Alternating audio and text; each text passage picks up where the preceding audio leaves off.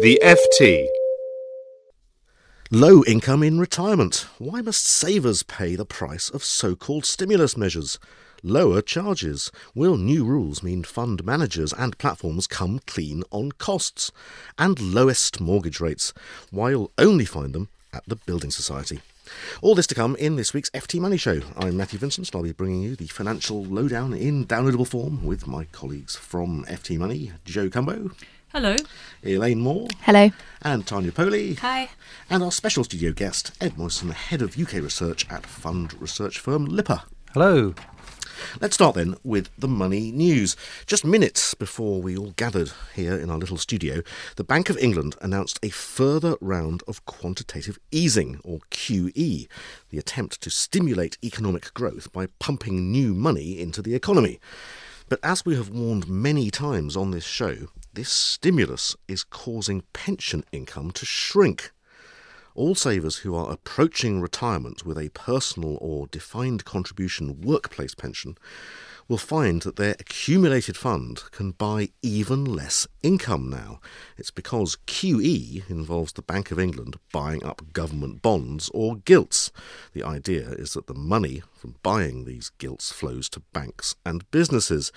But by driving up the price of gilts, the bank depresses their yields, which directly determines how much income you and I can generate from our pension funds.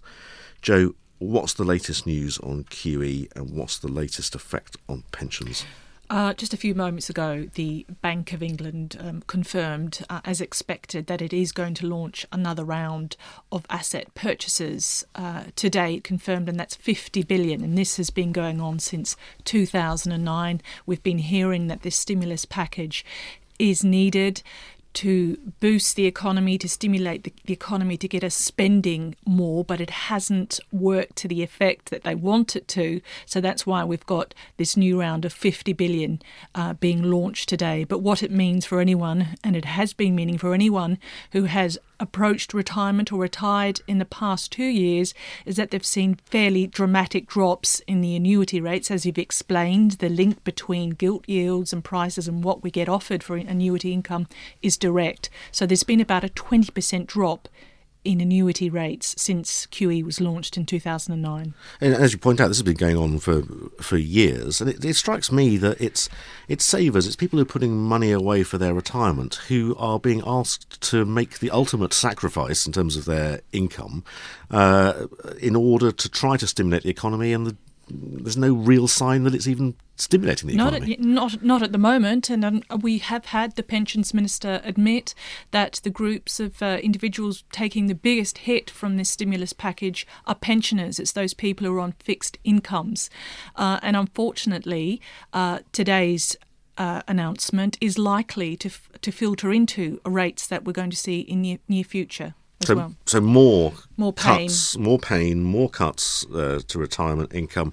Anyone listening to this show who's coming up to retirement will be thinking, what can I do about this? And is there any sort of comfort or advice that we can give them? Well, uh, savers tend to be caught in between a rock and a hard place at the moment. If you need the income right now, if you need the annuity income, you've got little choice but to purchase.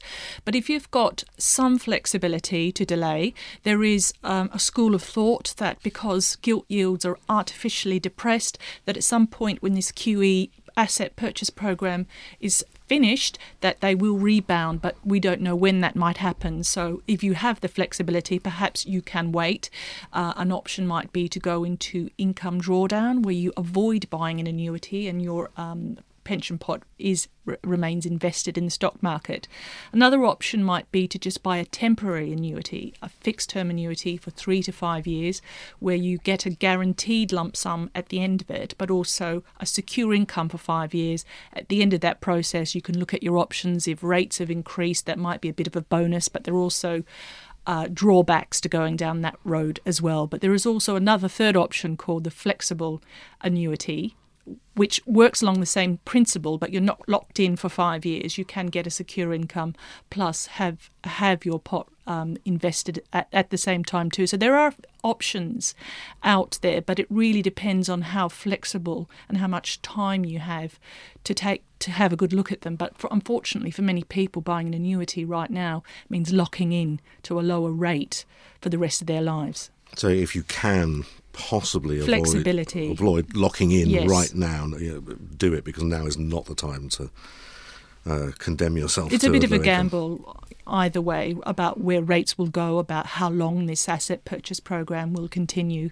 But it's worth looking and considering uh, not locking in, but looking to see if you can take up any other options. Yeah, I suppose just finally, um, there are of course um, uh, enhanced annuities or impaired life annuities. They're probably worth looking Very at. important point, Matthew, because if you do smoke or you have very common conditions, if you have asthma or if you've had any um, a heart attack, for example, or high blood pressure, you can benefit. You can get an uplift 20, 30, 40% in the income. So if you are looking around now, you have no choice but to get your income now. Go to a provider who's going to give you a quote for an enhanced annuity and you could significantly boost your income. Thank you very much indeed for explaining all of those options, Joe, and for details of what has been happening to pension income since QE started back in 2009, and indeed uh, what you can do about it. Make sure you read Joe's article in this weekend's FT and online at ft.com forward slash money. Still to come on the show, why building societies, not banks, are now the place to go for a mortgage. First, though, fund charges. Last week, while savers and borrowers were reeling from the Barclays LIBOR fixing fine, the Financial Services Authority slipped out another less well publicised announcement. But it affects far more people LIBOR does. From 2014, fund managers will no longer be allowed to pay online platforms for selling their funds. And from next year, fund managers will no longer be allowed to pay commission to advisors for advising on funds. Instead, savers will pay upfront fees for advice and an admin fee to a platform for buying and holding a fund. What it means is that fund managers will no longer subsidise the advice and platform buying process, so they won't have to charge as much. It should mean that the typical annual management charge of around 1.5% for an actively managed fund halves to around 0.75%. It means savers can then choose how much they pay for their advice and which platform they decide to buy through. But will it do this? Elaine, you looked at this FSA announcement last week. Um, are we going to see fund fees fall as one might expect? We might do. We might not do. I thought you'd say that. We're not sure. So the FSA's announcement is something that we have been waiting for a while, and the the industry has been waiting uh, for some clarification on as well. It's decided that platforms won't be able to take money from the product providers, but this won't come in until 2014. From 2013, so that's in six months' time. Advisors will no, be, no longer be able to accept money from product providers. So there's this gap of a year in between. So although there is uh, clarification and we know what's going to happen, this gap means that the charging structure and how we pay for the investments that we put our money into, nothing will be absolutely dead certain until 2014. So in between then and now, what we've got is all the fund houses coming out with what they expect to charge us. And this is Ed Moisson's come in to, to explain to us what the fund have been doing. So there's only about 20 so far that have come out with an announcement. Is that right? That's right. That have either uh, been very clear about what they're going to do or give some indication of what they're planning to do. Yeah. And those the early groups certainly seem to be uh, going the whole hog, as it were, and trying to produce something which is as clean a fee as as they can make it, i.e., taking account of both of these uh, upcoming changes. Yeah. So at the moment, you pay an annual management charge, which we should say is not the total amount that you pay for investment, but it is what you paid to a fund manager. And within that comes the cost of paying the advisor and a platform. So these fund houses have taken out the platform fee and the advisor fee, and that's how they've come out with this 0.75%. On an actively managed equity fund, yes, typically you would currently be paying one and a half percent, and then yeah, the the adjustments and the, and the groups that have made announcements so far are now bringing it down by 0.75. Yeah. But some of the biggest uh, groups have not yet made an announcement, have they? I know they have six months left to go, but for investors, it seems quite important to know as soon as possible what we can expect to pay. Yeah, absolutely. I mean, uh, obviously, because the FSA has only just made this recent announcement, you know, any large fund management company, it's pretty difficult. You know, this is a fundamental change to the way that they do business. So I, I don't think it's that surprising that groups have been apparently slow on, on the issue. I think they've been de- been trying to get their heads around it for quite some time now. Um, yeah, and it's it's it's going to be a big ch- big change for the way that the industry works. I mean, a lot of investors previously maybe thought they weren't actually paying for advice, and now very clearly they will be seeing that being charged for it directly. It's yeah. the end of the myth of free investing, isn't it? Just as people talk about the idea of free banking not being free, investing has never been free. It's just that we haven't necessarily understood what we were paying for. Something that I've been uh, seeing quite a lot from some commentators is the idea that maybe fund houses are selling themselves too short. Maybe coming out with 0.75% is too little. Um, yeah, I think. I mean, it reflects where most funds currently, where their fees currently sit. I mean, around 75, 80 percent of, of that universe of active managed equity funds do charge one and a half percent. So, this 0.75 makes sense from that perspective.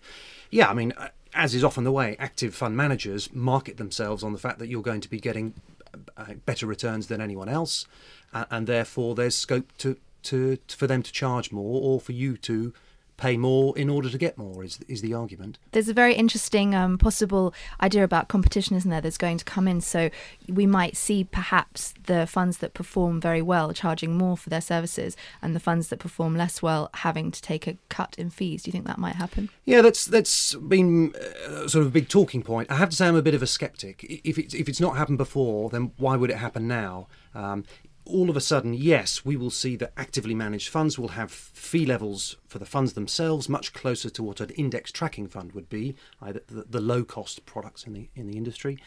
But the arguments about you need to pay more in order in order to get more still remains. So for you to be an active manager and to reduce your fees for me implicitly is saying I'm an active manager, but I'm not very good at doing it. And, and, and, that, on marketing terms, I would think would be tough for a fund management company to admit. So, do you think that active managed funds will be in competition with passive tracker funds which charge less, or do you think it will be a separate universe? More so, but I would say more so because investment advisors, the IFAs, are going to be looking at passive funds much more and, uh, and considering them potentially in, in a way which they hadn't done previously. But of itself, the argument has always been for active management that it's worth paying more because you because potentially you, you get more. Uh, and that argument remains. Uh, personally, I still believe that most of the competition in the industry will be between active fund managers against each other. And there's also been a question mark about how ready all of the fund houses, all of the advisors, and the platforms will be once this ban on commission comes in. What's your feeling? Do you think the, the universe will be ready or not? Um, to a certain extent, they don't have a choice. I mean, yes, some of them are going to be cutting it fine. And again, coming back to the earlier bit, partly not through their own making, um, but because of the, the way the FSA has chosen to make announcements or continue to consult with the industry. And that's, that's you know, regulation is something a fund management company has to deal with. That there's, there's, no, yeah, there's no escaping it.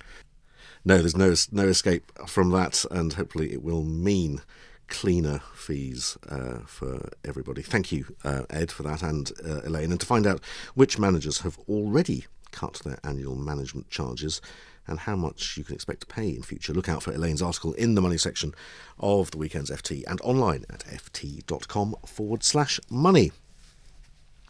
And finally, today, mortgage rates. As politicians, regulators, and the wider public ask the question, banks, what are they good for? It seems that home buyers already know the answer pretty much nothing. New figures show that building societies have been increasing their lending to homeowners and are now offering a majority of the best buy mortgage deals. The number of mortgages approved by building societies increased by 48% in the first five months of this year, compared with the same period in 2011, according to data that was released this week. Mortgage brokers point out that building societies are currently offering some of the most competitive rates on the market and regularly top the best buy tables. Tanya, in a, in a way, this is sort of how it should be, isn't it? You know, building societies, mutual organisations, no shareholders to worry about. Mm-hmm. Um, you know, no rigging of LIBOR to um, uh, to attempt. They should be offering the best value deals.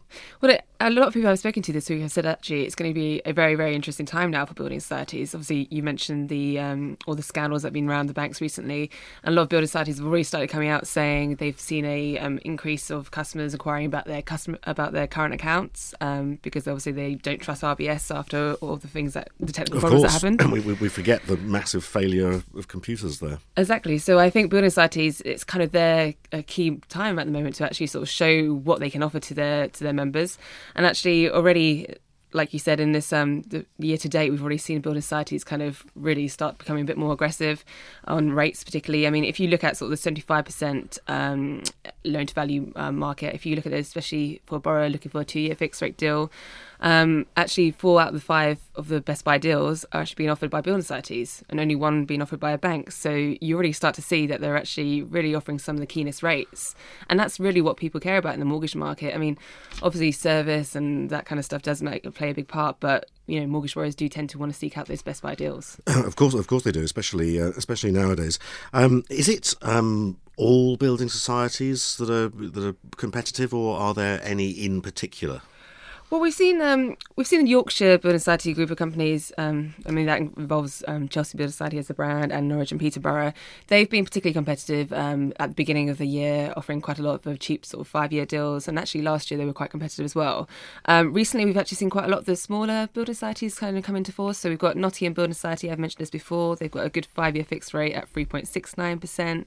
Um, that's the cheapest rate out there at It's the very moment. good still, yeah. It's very good. And um, Leeds Building Society have been cutting their deals recently. Um, they've got a two-year fixed rate at 3.15%. That's one of the best buyers out there at the moment. Um, and again, Cumberland Building Society are doing well. Skipton Building Society cut their deals this week as well. So they're now offering, uh, it's a bit more of a niche product, but they're offering a 10-year fixed rate at 4.49% and a um, seven-year fixed rate at 3.99%. So I think what a lot of people say about building societies is actually they're trying to offer something slightly different. They're obviously being like offering great rates at um, sort of the you know the plain vanilla stuff like two year fixed rates at seventy five percent and five year fixed rate deals. But they're also also particularly good at kind of offering slightly different products like ten year fixed rates, which aren't necessarily for everyone. Um, they're also um, a lot better in terms of offering deals for first time buyers and at higher loan to values. I think they kind of dominate the best buy market once again for ninety percent deals as well. And is it the case that it's been the building societies um, keeping their rates low or uh, cutting their rates, or is it also that some banks have been increasing their rates?